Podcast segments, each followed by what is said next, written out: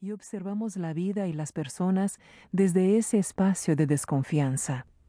Es como si fuéramos un animal herido dentro de una cueva que mira de forma suspicaz al mundo de fuera. Desde ese lugar, es imposible ver con claridad a aquellas personas que están en nuestra vida. Y ese es el motivo de que a menudo reaccionemos de forma negativa o les alejemos de nosotros para no volver a sentirnos heridos. Cuando somos como ese animal herido y estamos en nuestra cueva de desconfianza, tendemos a reciclar los mismos pensamientos y creencias negativas una y otra vez. Nos podemos llegar a acostumbrar a vivir en la culpa y el aislamiento. Vivimos en un ciclo doloroso, esperando que los demás nos traten de cierta manera para poder sentirnos seguros y salir de nuestra cueva. Pero cuando nos sentimos decepcionados en nuestras expectativas, como invariablemente sucede, una vez más nos retiramos a ella y creemos aún con más firmeza que nuestra desconfianza estaba plenamente justificada. Entonces rumiamos en soledad y creamos todo tipo de razones para no involucrarnos en la vida de las personas. Cuando nos sentimos solos y malnutridos en nuestra cueva, hacemos otro intento de salir, esperando que esta vez la vida y las personas sí hagan que para nosotros sea seguro salir. No solamente dependemos del trato exterior para renovar nuestra confianza, sino que también nos acostumbramos a creer que lo que nos nutre en la vida depende de acontecimientos externos, y que lo que nutre nuestras relaciones depende de cómo los demás se comportan con nosotros. Esta forma de comportarnos con nosotros mismos y con la vida crea amargura e ira, y no nos ayuda a aprender o a crecer en la confianza. Necesitamos comprender y tener un esquema que nos ayuden a reconocer el valor de las decepciones y los abandonos, para que éstos puedan aportarnos fuerza en lugar de debilitarnos y destruir nuestra confianza en las personas y en la vida. Cuando somos capaces de comprender el significado espiritual y emocional de nuestros momentos de dolor, podemos acogerlos.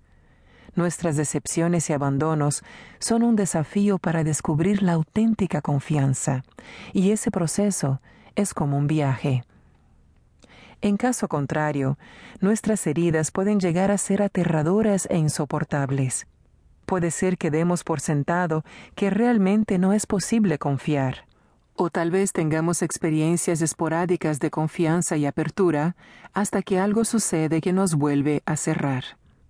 Es probable que alternemos entre momentos en que nos sentimos felizmente confiados con otra persona o con la vida en general, y otros momentos en que nos sentimos separados y aislados. La calidad de la auténtica confianza no depende, como podríamos pensar, de otras personas ni de nada externo, por el contrario, se trata de una profunda experiencia interior de sentirnos conectados con nuestro ser y con la existencia. Nuestro nivel de auténtica confianza, esa que no depende de acontecimientos externos, es un espejo directo de nuestra conciencia.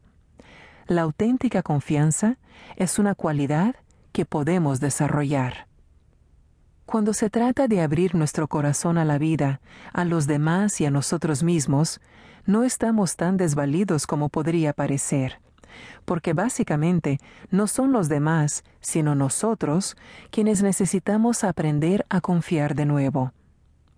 Hemos perdido la confianza porque a lo largo del camino nunca aprendimos las herramientas básicas necesarias para confiar en nosotros mismos, como nuestra intuición, nuestros pensamientos y sentimientos, o nuestra habilidad para distinguir entre lo que necesitamos y lo que deseamos de otra persona o de la vida, lo que sentimos que no es correcto.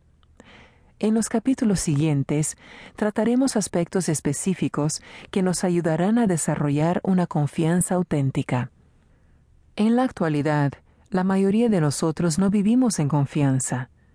Si experimentamos cierto sentimiento de confianza, se trata de lo que nosotros llamamos confianza ficticia, no confianza real. La confianza ficticia está basada en las expectativas y creencias de cómo la vida